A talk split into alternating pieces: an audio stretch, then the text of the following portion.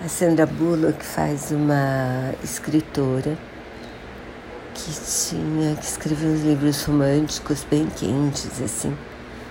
E os livros dela sempre tinham na capa o Tatu desde o primeiro. E ela fazia uma coisa meio de ficção, meio baseada em arqueologia, porque ela era casada com arqueólogo. Só que ele tinha morrido e aí ela tinha perdido completamente o pique de escrever. Tava mega deprimida. Mas ela consegue acabar o livro aos trancos e barrancos, vai para o lançamento junto com ele, porque ele de novo era capa. A gente fazendo uma força para aquilo dar certo, o lançamento é um fracasso.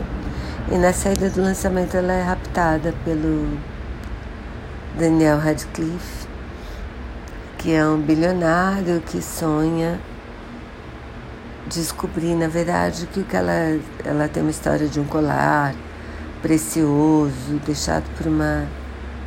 que pertence à rainha de uma tribo. E ele cisma que o negócio é de verdade, ele acha tal cidade desaparecida que ela descreve e quer que ela traduza e ache o tal do colar. O Tatoninho vai tentar resgatar ela, porque ele é meio apaixonado por ela e tal. E eles contratam também um.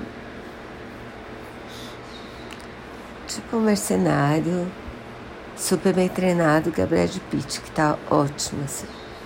Bom, o filme é uma comédia, tem muitas risadas assim.